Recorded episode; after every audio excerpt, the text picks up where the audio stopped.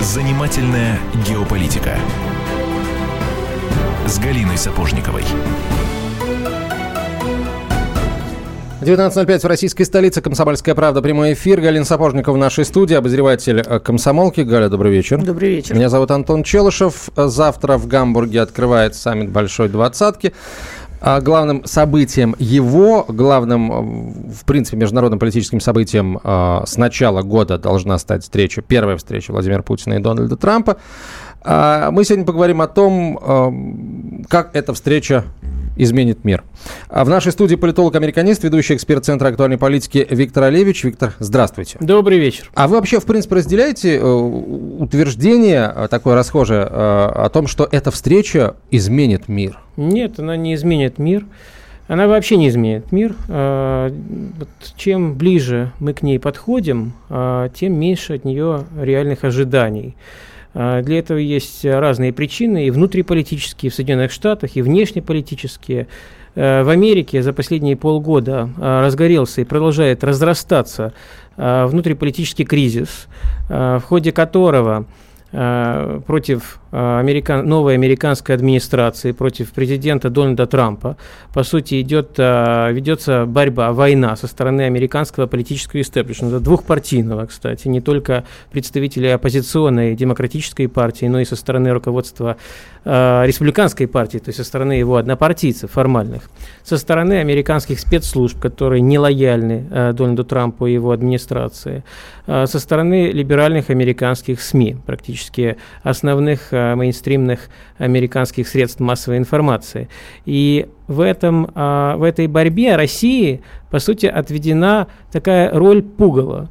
То есть любые действия, которые, любые заявления, которые Дональд Трамп или представители его администрации делают а, по России или на российском направлении, они автоматически интерпретируются как некие э, уступки или попытки сделать уступки в, э, по отношению к России и действия в ущерб национальным интересам Соединенных Штатов. Можно я вклинюсь все-таки mm-hmm. в ваш монолог? Вы так удручающе это сказали, что эта встреча ничего не изменит, что после этого можно прощаться, там, до свидания, дорогие радиослушатели, ставить легкую музыку. Да, вот я бы все-таки э, постаралась такие вот на молекулы э, разобрать и таким более доступным языком. Вот извините, что я вас перебила, мы потом вернемся. Да? Вот прежде всего вопрос меня мучает уже несколько часов. Завтра э, человек готовится встречаться, один лидер с другим лидером. Встреча очень важная. Скажите, пожалуйста, кому были адресованы слова, ради чего Трамп в Варшаве сказал, что э, действия России в Восточной Европе носят дестабилизирующий характер. Мы призываем Россию прекратить агрессию на Украине, в других частях света и э, перестать поддерживать вражеские режимы, враждебные режимы в Сирии и Иране. То есть, ведь, э, ну, как говорится, коню понятно, что эти слова российскому лидеру не понравятся. Для чего это было, э, была сделана эта попытка отвлечь внимание, либо это был какой-то ожидаемый реверанс в адрес вот всех тех э, э, групп, э, партий и спецслужб Америки, о которых вы говорили. Ну вот возвращаясь к тому, что, о чем я только что говорил, почему Трамп это сделал, почему вообще э, принял решение остановиться именно в Варшаве до своего визита уже на саммит G20 в Гамбурге, потому что Польша является Э, противником России, одним из э, э, союзников, близких, традиционных, уже в, во времена после, холодной, после окончания Холодной войны, традиционно очень близкий союзник Соединенных Штатов в Восточной Европе. И подобные заявления Трампа в Варшаве должны в определенной степени, в определенной мере предвосхитить ту критику, а, с которой он столкнется, потенциально столкнется после встречи с Владимиром Путиным в Гамбурге. То есть эти его заявления направленные на внутреннее потребление в Соединенных Штатах, в том числе, среди прочего, они должны показать американскому избирателю, что Трамп руководствуется национальными интересами США, что он отнюдь не друг Э, Владимира Путина, он отнюдь не симпатизирует России, а он поддерживает традиционные американские э, национальные интересы, так как их видит американский внешнеполитический истеблишмент, и не собирается отклоняться ни на йоту от этой линии. Более того, это показывает, должно показать, что Трамп а, несмотря на все сомнения, которые высказывали некоторые европейские лидеры и некоторые американские э, политики и государственные деятели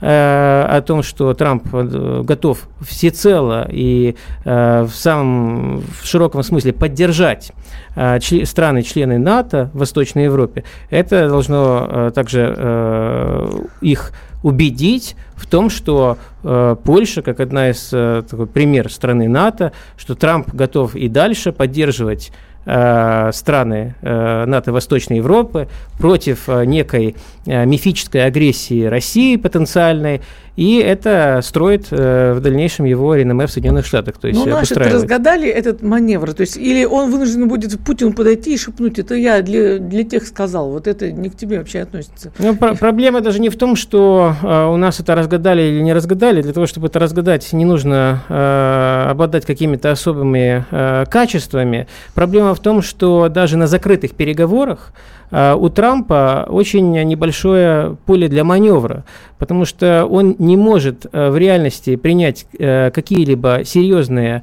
шаги в российском, э, на российском направлении, которые всерьез изменили бы саму структуру отношений между Москвой и Вашингтоном, которые могли бы привести к реальной нормализации отношений между нашими странами. Я могу привести пример очень тривиального, казалось бы, на фоне таких серьезных тем, как Сирия, как Украина, какие-то глобальные действительно проблемы, горячие точки. А, возьмем, например, очень тривиальную с точки зрения международных отношений а, тему, как, такую как экспроприация двух а, объектов российской дипломатической собственности в Соединенных Штатах. Вот э, была дипломатическая дача в штате Мэриленд и дипломатическая дача в штате Нью-Йорк которые, где отдыхали дети, по сути, семьи э, наших дипломатов многие годы. Когда я говорю многие годы, это начиная с середины прошлого века, когда Советский Союз, по сути, выкупил эти объекты, эту недвижимость у американцев. И 29 декабря прошлого года по указу э, бывшего уже президента Барака Обамы эти два объекта были изъяты из российской собственности вопреки положениям Венской конвенции. Российские дипломаты были оттуда в кратчайшие сроки изгнаны. А, и американские э, государственные службы, по сути, ссылались на то, что якобы эти объекты использовались э, российскими дипломатами для ведения нелегальной, незаконной, с намеком на разведывательную деятельность против Соединенных Штатов. А, разумеется, никаких доказательств предъявлено не было, и эти объекты были изъяты. На протяжении последнего полугодия вопрос о возвращении этих объектов обсуждался на, на очень высоком уровне. Замминистра иностранных дел России Сергей Рябков ездил недавно в Вашингтон, встречался там с заместителем Рекса Тиллерсона Томом Шенноном. Обсуждал в Вашингтоне этот вопрос. Казалось бы, опять же, я повторю, очень тривиальный вопрос, который можно было бы решить э, даже на более низком уровне. Он, он уже, уже э, и на уровне Сергея Лаврова и Рекса Тиллерсона обсуждался. И практически никакого прогресса даже по такому тривиальному, повторю, вопросу нет до сих пор. Американцы не могут пойти даже по такому вопросу навстречу России. Ну, и поэтому быть, мы в, не в такой очень ситуации... настаиваем. Может быть, как-то решительнее надо было действовать. Может, нам тоже было что-нибудь отобрать? Из Конечно, наверняка здесь Ничего, тоже есть да. какие-то а, объекты есть. недвижимости, которые стоят за пределами они посольства. Есть. Они Только есть. почему а, мы не забрали? Вспомним, как развивалась эта ситуация. Она имеет, кстати, прямое отношение к а, вот, а, тому Russia Gate, так называемому скандалу вокруг российского якобы влияния в, в Соединенных Штатах. В тот же день, когда эти объекты были экспроприированы, 29 декабря прошлого года, состоялось несколько бесед, телефонных бесед между генералом Майклом Флином, бывшим главой военной разведки США, который вскоре стал советником президента Трампа по нацбезопасности, с российским послом в Вашингтоне Сергеем Кисляком, где он говорил, что стоит просто подождать, не нужно реагировать как-то резко на эти санкции, и Соединенные Штаты, э, в общем-то, этот вопрос э, решат. Но чем все закончилось? Эти переговоры были перехвачены, затем слиты э, в СМИ, американские. А, Америка... Э, Майклу Флину пришлось уйти в отставку буквально меньше, чем через три недели, меньше, чем через месяц после того, как он был назначен советником по нацбезопасности Трампа. И э, после этого вопрос, в общем-то, зашел в тупик. А ситуация с Флином и его переговорами с послом, она стала причиной для дальнейших... Продолжим через две минуты. Занимательная геополитика.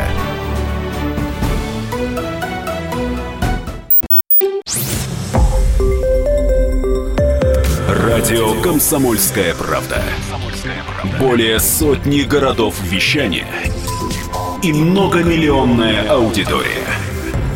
Барнаул 106 и 8 FM. Эм. Вологда 99 и 2 FM. Эм. Иркутск 91 и 5 FM. Эм. Москва 97 и 2 FM. Слушаем всей страной.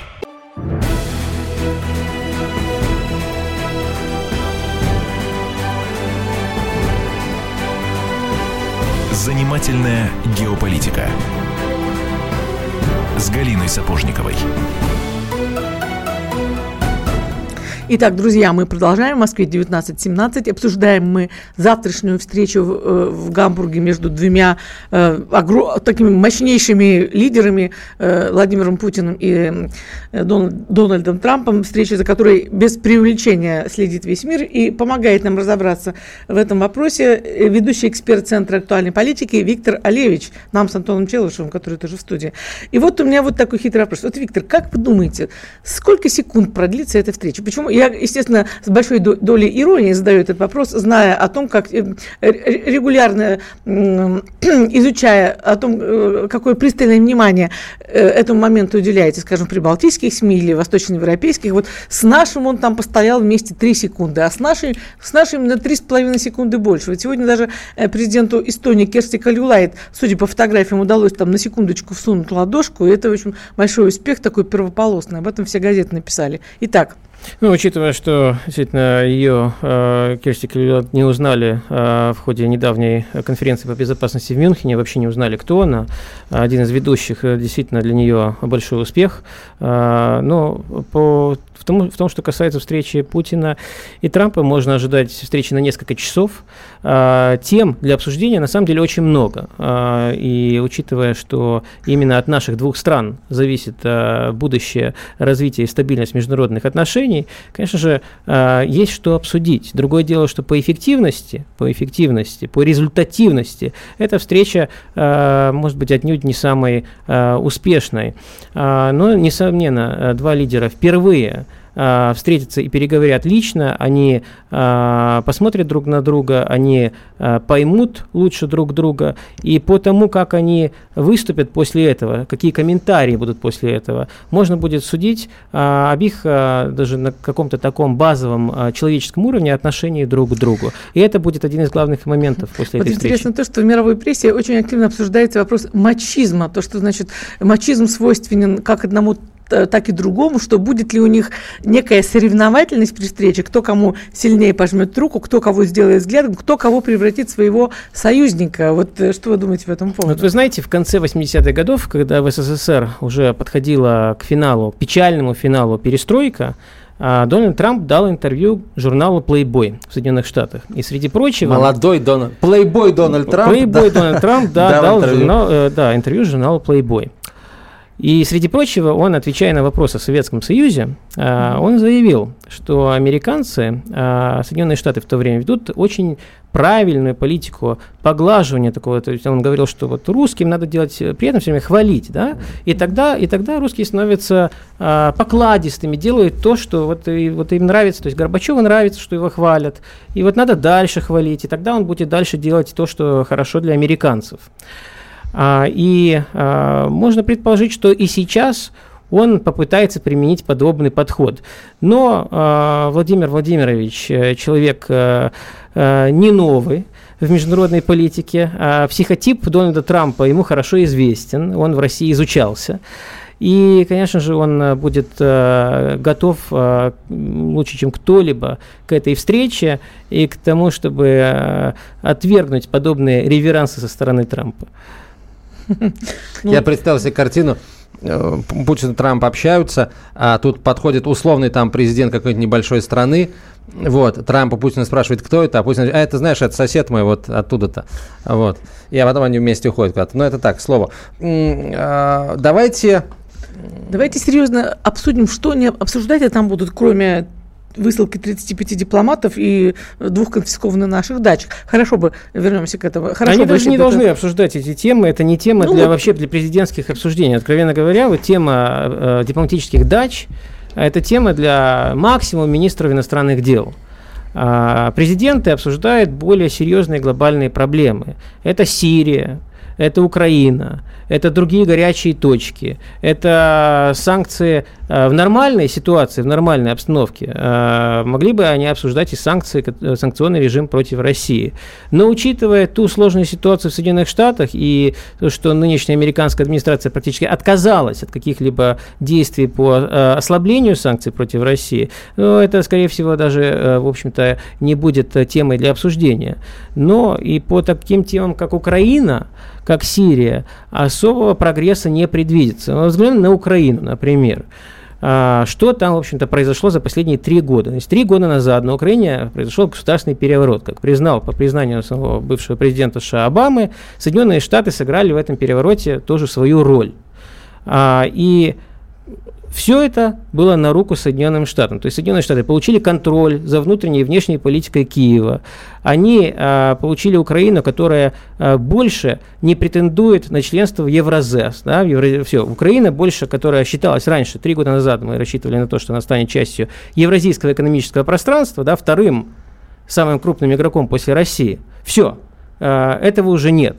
А, Потому что касается российско-украинского военно-технического сотрудничества, оно сведено практически на нет.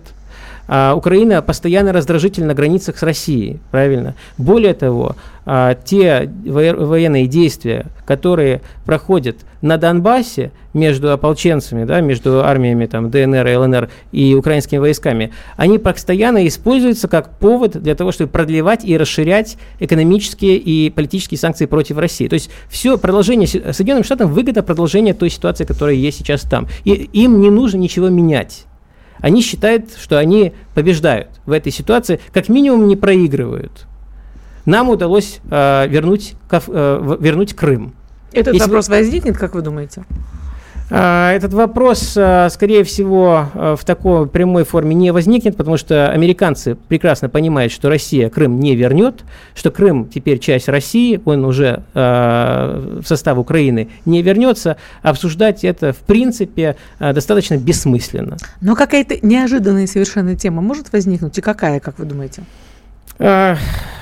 Какой-то прогресс возможен потенциально. э, Нельзя назвать эту тему неожиданной, но это тема борьбы с международным терроризмом, борьбы с террористическими организациями на Ближнем Востоке, э, ситуация в Сирии, где, несмотря, опять же, вот, э, с одной стороны, американцы говорят, в том числе устами Рекса Тиллерсона, что они готовы дать России самой решать судьбу сирийского правительства, судьбу Башара Асада. Но с другой стороны, понятно, что эти заявления, они, э, за ними стоят и другие скрытые мотивы и требования к России. То есть Соединенные Штаты хотели бы, чтобы Россия понизила уровень своих отношений со своими стратегическими партнерами. С Ираном, с Китаем, с КНДР. Э, В данном случае, в случае Сирии, Соединенные Штаты требуют, чтобы из Сирии убрался Иран, который является одним из ключевых союзников сирийского э, правительства. Соединенные Штаты требуют, чтобы э, Россия изменила там свою политику, чтобы она изменила э, свой статус отношений с Тегераном. И все это неприемлемые требования. И проблема в том, что вот так- до такого консенсуса э, еще очень далеко. А пока между Москвой и Вашингтоном не будет консенсуса по э, выходу из сирийского кризиса, к сожалению, война в этой стране будет продолжаться. Она уже унесла более 300 тысяч э, жизней э, граждан этой страны, э, граждан других стран, которые там воюют. И она, увы, э, еще, еще окончание этой войны не близко. То есть давайте э, вот констатируем, да, а, ситуация с Украиной, э, вот э, статус-кво, он э, американцам выгоден, их Да. полностью устраивает. А что Да. касается Сирии, то, на ваш взгляд, они хотят эту проблему решить. Они хотят ее решить, как обычно, в свою пользу, не в нашу пользу. То есть они хотят решить ее так, чтобы влияние Ирана, то есть вот у американцев есть союзники на Ближнем Востоке. Э, это Саудовская Аравия, это другие арабские монархии Персидского залива, это Израиль. Все эти страны заинтересованы в смещении, в свержении э, правительства Башара Асада в Сирии. А это касается в первую очередь арабских стран Персидского залива. А Израиль заинтересован в том, чтобы гражданская война в этой стране просто продолжалась вечно, как можно дольше. Потому что для Израиля это противник, и они хотели бы, в общем-то, обескровить эту страну, лишить ее возможности какого-то там потенциала обороноспособности борьбы. Да? А, и это ключевые союзники США на Ближнем Востоке. Это их требования. Они на протяжении шести лет очень активно поддерживали а, различные оппозиционные формирования в этой стране. Да?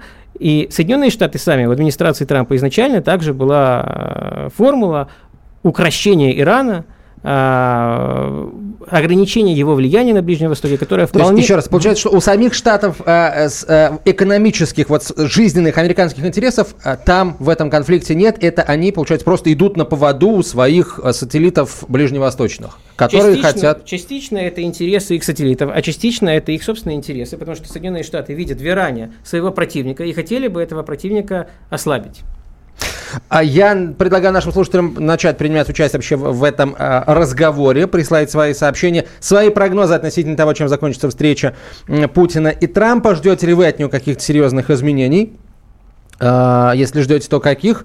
Присылайте свои сообщения на 967 200 ровно 9702, 967 200 ровно 900, 9702. Это WhatsApp и Viber. В нашей студии Виктор Олевич, политолог-американист, ведущий эксперт Центра актуальной политики. О завтрашней встрече Путина и Трампа продолжим говорить после выпуска новостей. Занимательная геополитика.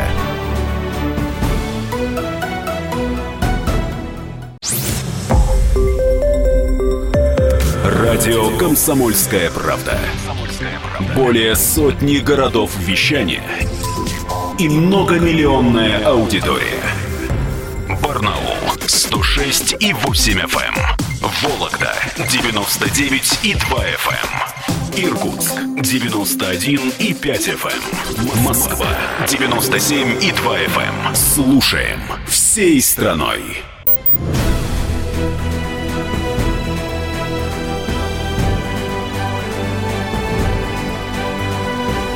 Занимательная геополитика с Галиной Сапожниковой. Галина Сапожникова, Антон Челышев и наш гость Виктор Олевич, политолог-американист, ведущий эксперт Центра актуальной политики. Свои вопросы присылайте на 967 200 ровно 9702, WhatsApp и Viber 967 200 ровно 9702. О встрече Путина и Трампа завтрашней говорим. Ну вот и... пр- продолжение темы панды. И... Панды, ну, хорошо, панды, давай да. про панду. Продолжение да. темы панды. А, ну, понятно, что э, будем сейчас говорить о визите э, Си Цзиньпина э, в Москву. Вот э, у нас на юге России панда оказалась не настоящий, перекрашенный щенок Чау-Чау. А вот э, если говорить о панде как о Китае, условно говоря, вот про прошла встреча э, Путина с Си, добавила она козырей нашему президенту перед переговорами с Трампом. Трамп встречался с Меркель, мы встречались с Си, и вот потом встретимся друг с ну, другом. Давайте вспомним недавнюю встречу Си с Трампом. А, как она прошла? Что произошло О, во, время, да. во время обеда? Да? Трамп э, внезапно объявляет э, о том, что Соединенные Штаты только что вот они обедают, э, там официальный государственный обед э, в Вашингтоне, в Белом доме, и Трамп внезапно объявляет Си о том, что Соединенные Штаты только что запустили э, ракеты, томагавки э, по базе ВВС э, в Сирии. А, и э, после этого, э, более того, Трамп считал, что это настолько э, верный ход, настолько он поразил Си, настолько, настолько он был эффективен в своем, что он еще и как бы... Тот испугается сразу, да, да, да зажмется Он еще и рассказал об этом потом средствам массовой информации в Соединенных Штатах, то есть похвастался, похвастался этим ходом. Разумеется, Си отреагировал достаточно спокойно, вполне в, в китайской манере, но как-то положительно повлиять на китайско-американские отношения это, в принципе, не могло. С другой стороны, Си встретился накануне, G20 накануне с российским президентом Владимиром Путиным в Москве, и э, они э, поставили, в общем-то, очертили те общие темы э, согласия, да, в том числе и по положению на Корейском полуострове, э, другие темы, Ближний Восток, экономическое взаимодействие, по которым между Москвой и Пекином есть согласие. Конечно же, это э, показывает Соединенным Штатам, что их э, политика, попытка как-то разделить своих противников э, в геополитическом смысле, она э, не дает результатов. Напротив, напротив, э, вот это американская, американские попытки давления на Китай э, и одновременно давление на Россию, они только сплачивают наши страны. Э, вспомним середину вот у, у Трампа вообще кумир, политический кумир. Это Ричард Никсон, кстати, тоже президент, который закончил э, очень плохо. Э, скорее всего, так же, как закончит, э, вот вероятность очень высока, что так же закончит и Дональд Трамп. Тоже уйдет э, в отставку раньше, своего, раньше окончания своего срока. И, но, но Никсону удалось а, в геополитическом смысле очень многое. Он сумел использовать разногласия тогда, да, в конце 60-х, начале 70-х годов, которые были между СССР и Китаем, для того, чтобы оторвать Э, Китай от СССР, сделать Китай в определенном смысле партнером США в борьбе против Москвы. И э, Китай, помните, бойкотировал и Олимпийские игры в Москве в 80-м году, и поддерживал маджахедов э, в ходе афганской войны э, в 80-е годы вместе с американцами. Но когда э, холодная война закончилась, Соединенные Штаты э, снова почувствовали, они почувствовали себя единственным мировым жандармом и посчитали, что они могут бороться одновременно, конкурировать и с, и с Россией, и с Китаем. И эту политику они ведут до сих пор. И чем больше они давят на Россию и Китай, тем больше наши страны, Россия и Китай, э, сплачиваются в борьбе с американской гегемонией. То есть вот эта американская политика давления на обе страны, она неэффективна, она не отвечает, на самом деле она не ведет к тем результатам, на которые надеется Соединенные Штаты. Вы не видите, э, с позволения, последний вопрос, связанный с Китаем, вот не видите некую такую ущербность, что ли, вот э, в этой закономерности? То есть э, мы с Китаем тем ближе, чем сильнее и на них, и на нас давят американцы. Как только американцы давить, например, перестанут, а, у нас с Китаем тут же появится куча всяких поводов для разногласий, это движение а, навстречу друг другу, оно прекратится. Просто складывается ощущение, что американцы с нами играют. Вот когда они э, хотят, а, с одной стороны, и нас поддавить, да, и, и, и китайцев они поддавливают, мы вроде как друг другу навстречу, а потом они, когда они понимают, что мы слишком близко подошли к другу, они э, ну, бросают могут, поводья, и мы тут же с Китаем начинаем смотреть, отдаляться друг от друга. Конечно, они пытаются играть, э, все на геополитическом ринге, все пытаются играть. А, кто, у кого-то это получается лучше, у кого-то хуже. А у американцев пока что развести Россию и Китай не получается, несмотря на различные усилия.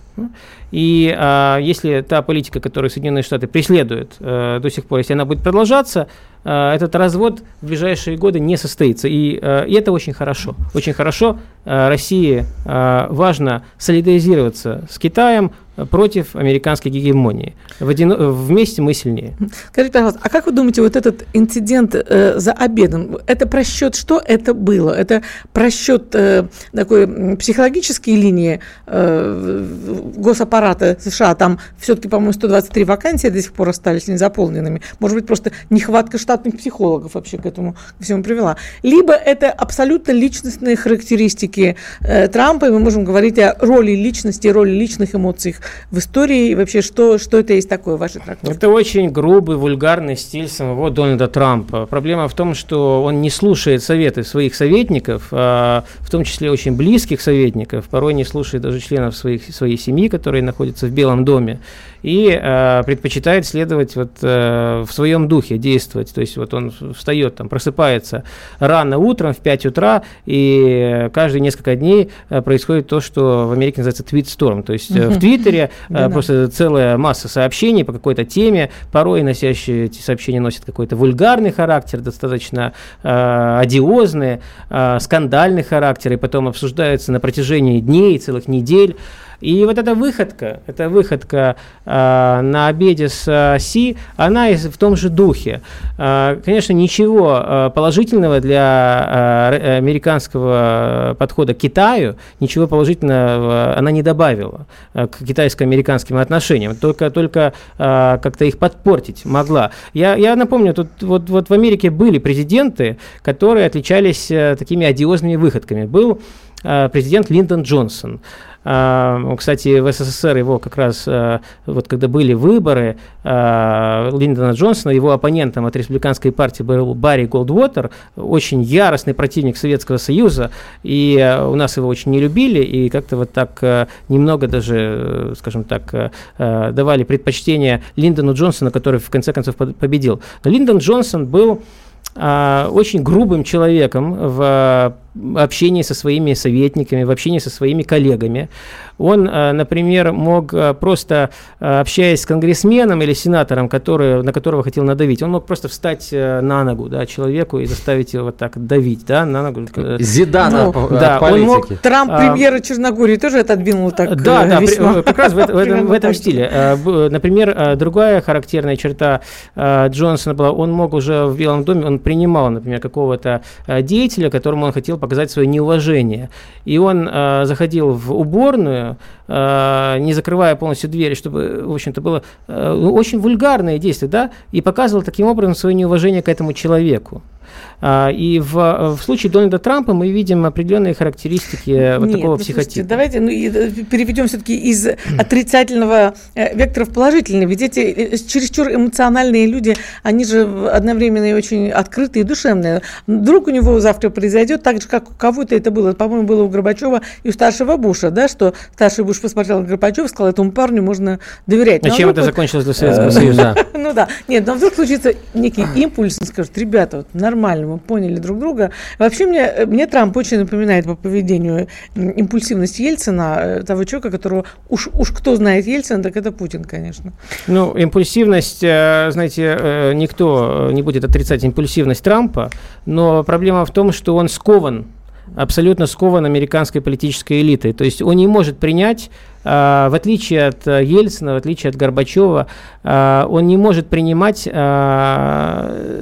решений сам.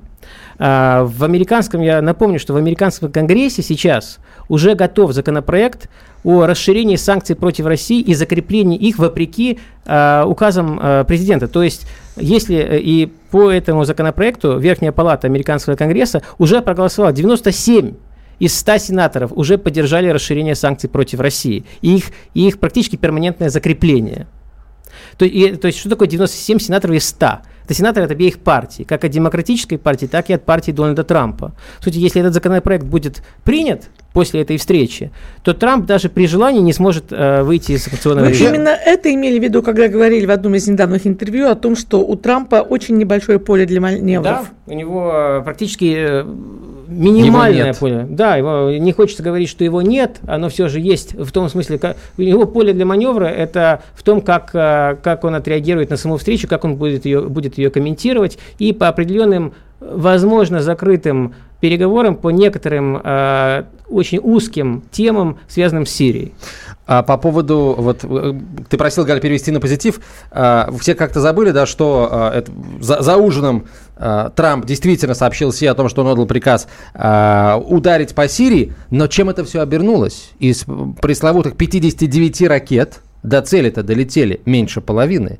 И миру очень непрозрачно намекнули, что поработали наши системы радиоэлектронной безопасности. И, может быть, это было, это было лучшей демонстрацией их способностей. Может быть, уже ведутся какие-то тайные переговоры между российской оборонкой и китайской э, НОАК, э, освободительной армии Китая, о покупке этих самых систем. Почему-то как-то забыли все о том, ну, что... Конечно, э, то, что Сирия является местом для тестирования да, российских э, военных систем. Это не секрет, об этом говорил российский президент, открыто говорил на одной из прямых линий.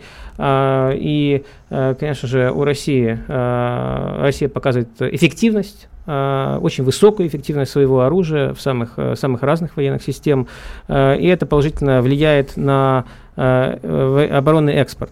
Но э, не стоит забывать. Нельзя забывать о том, что Сирия, сирийский кризис – это реальная проблема, и все войны когда-то заканчиваются. И эта война тоже э, должна э, рано или поздно закончиться. И э, для России важно, чтобы она закончилась э, в нашу пользу, а не в пользу американцев. Вот э, самая, наверное, э, об, общую мысль всех э, вот сообщений в WhatsApp и Viber, которые пришли на 967 200 ровно 9702, выразил слушатель, который написал Трампа уконтрапупили, повязали в действиях встречи ничего не даст, кроме рукопожатий и похлопываний по плечу, пишет Александр. Сдается мне, очень многие камеры будут направлены на ладонь Трампа, чтобы понять, а не передает ли он во время рукопожатия Путину свернутую какую-нибудь да, ну, рулончик э, бумажки. Будут следить за темпом Мы... рукопожатия, за силой рукопожатия, Продолжим за всеми. через да. две минуты. Занимательная геополитика.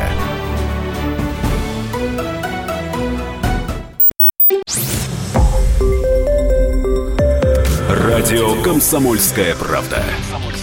Более сотни городов вещания и многомиллионная аудитория. Барнаул 106 и 8 FM. Эм. Вологда 99 и 2 FM. Эм. Иркутск 91 и 5 FM. Эм. Москва 97 и 2 FM. Слушаем всей страной.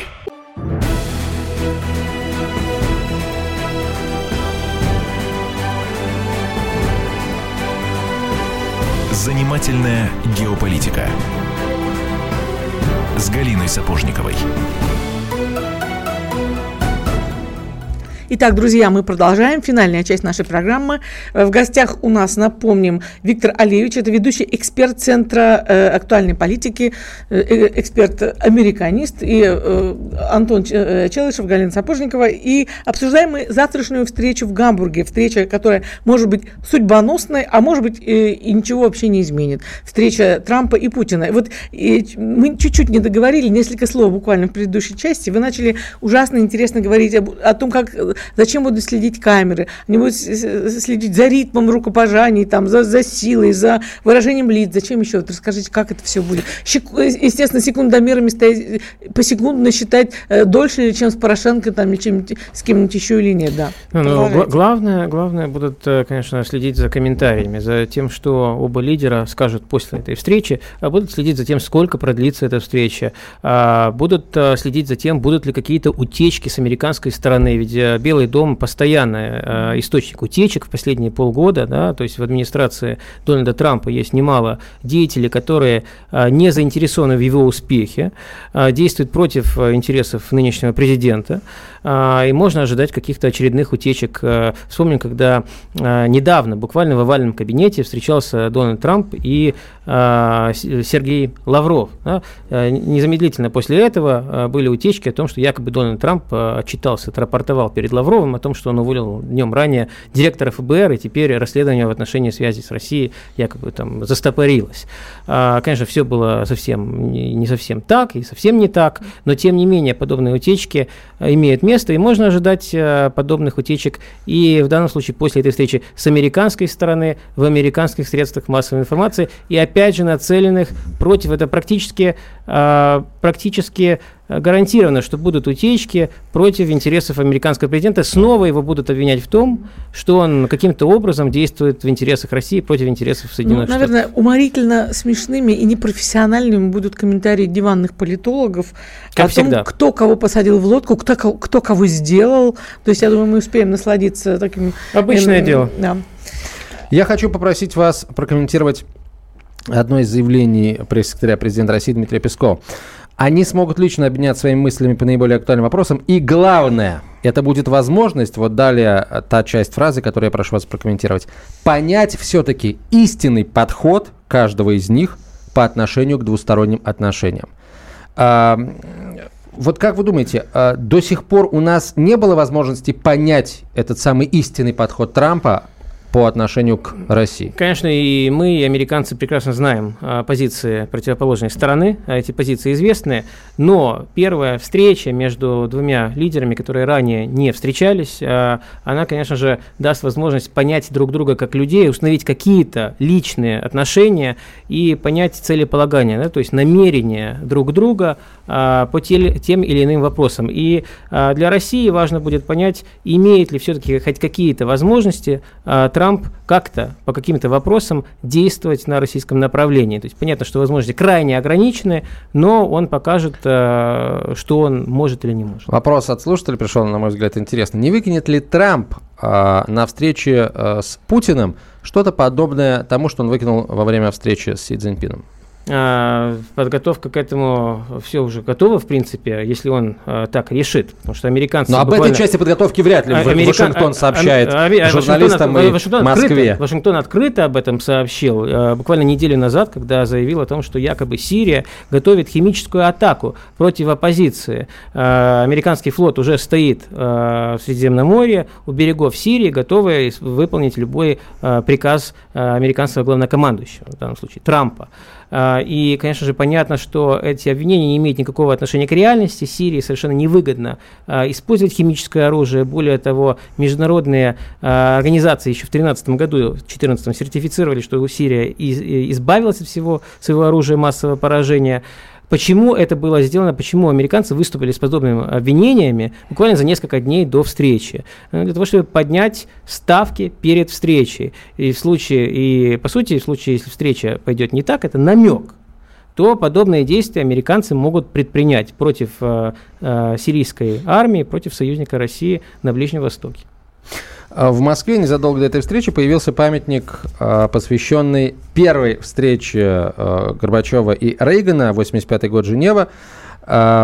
Ну, конечно, его открывали без помпы, но тем, тем не менее, факт, он появился. Встреча это, прямо скажем, э, ознаменовала собой не самый э, яркий, не самый приятный э, этап в истории э, нашей страны. Как думаете, это как-то связано вот с грядущей встречей Трампа, Трампа? Потому что, ну, вне зависимости от того, кто это все профинансировал или организовал, это как-то неспроста. Американцы наверняка об этом внимание обратили на это. Ну, конечно, давайте, во-первых, вот эта, кстати, встреча первая между Горбачевым и Рейганом в 85 году, в ноябре 85 года в Женеве, она была абсолютно безрезультатной, практически безрезультатной. В следующем году они встретились в 86 году в Рейкьявике, а, тоже были очень тяжелые переговоры, но потом все пошло как-то в гору и закончилось а, тем, что... Мы с этой горы свалились да, и разбились. Да, Прибалтика была отдана закон, тогда. Да, все было отдано, да, все да. отдали, все. Организация Варшавского договора потеряли всех друзей своих в Восточной Европе. Все эти страны, которые сейчас, а, в том числе Польша, да, которые против нас выступают сейчас, а, это все страны, которые, по сути, мы в определенном смысле их, их правительство предали. Потому что э, в ряде этих стран, э, как вы знаете, в том числе э, часть руководства потом села, в том числе и в ГДР, в некоторых других странах. Э, Хонекер, бывший э, глава ГДР, вынужден был сначала бежать в СССР, потом его при Ельцине просто выгнали из, э, позор, из, из нашей страны, позор. и он был вынужден сбежать в Чили, где жила, э, жили члены его семьи. А, конечно же, нынешнее руководство этих стран, которое, несомненно, помнит все это, и не, не забыло, такое, такое трудно забыть. Конечно же, это играет также роль в их таком э, ожесточении неприятии, потому что они, они видят в нас ненадежного партнера в определенном смысле, который их тогда бросил 25 лет назад.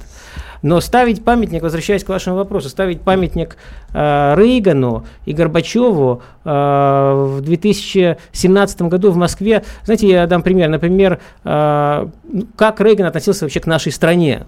Он, Советский Союз, хотел, он ненавидел нашу страну. Он считал ее империей зла, он ее называл. Это его слова. А, его дневники, дневниковые записи полны вот такой э, антисоветской риторики.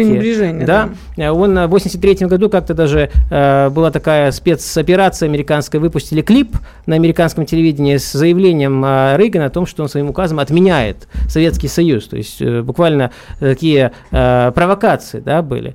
И вот теперь э, есть памятник этому человеку в Москве. Э, вот можно ли себе представить, чтобы в Вашингтоне поставили например, памятник Махмуду Ахмадинеджаду, президенту Ирана, который э, намеревался там, который очень э, был антиамерикански настроен. Нет, конечно же, нельзя. Должен ли быть памятник э, эм, американскому лидеру, который был э, ярым противником нашей страны в Москве, у нас э, в столице? Я думаю, что нет. Спасибо большое. А, пожалуй, все. Будем следить очень внимательно за ходом этой встречи. Потом, наверное, по итогам мы тоже проведем программу и, вполне возможно, не одну. Виктор Олевич, политолог-американист, ведущий эксперт Центра актуальной политики, был а, в нашей студии. Галина Сапожникова и Антон Челышев. Оставайтесь с нами. Прямо по курсу глав тема Леонтьев, Савельев, Юрьев. Занимательная геополитика.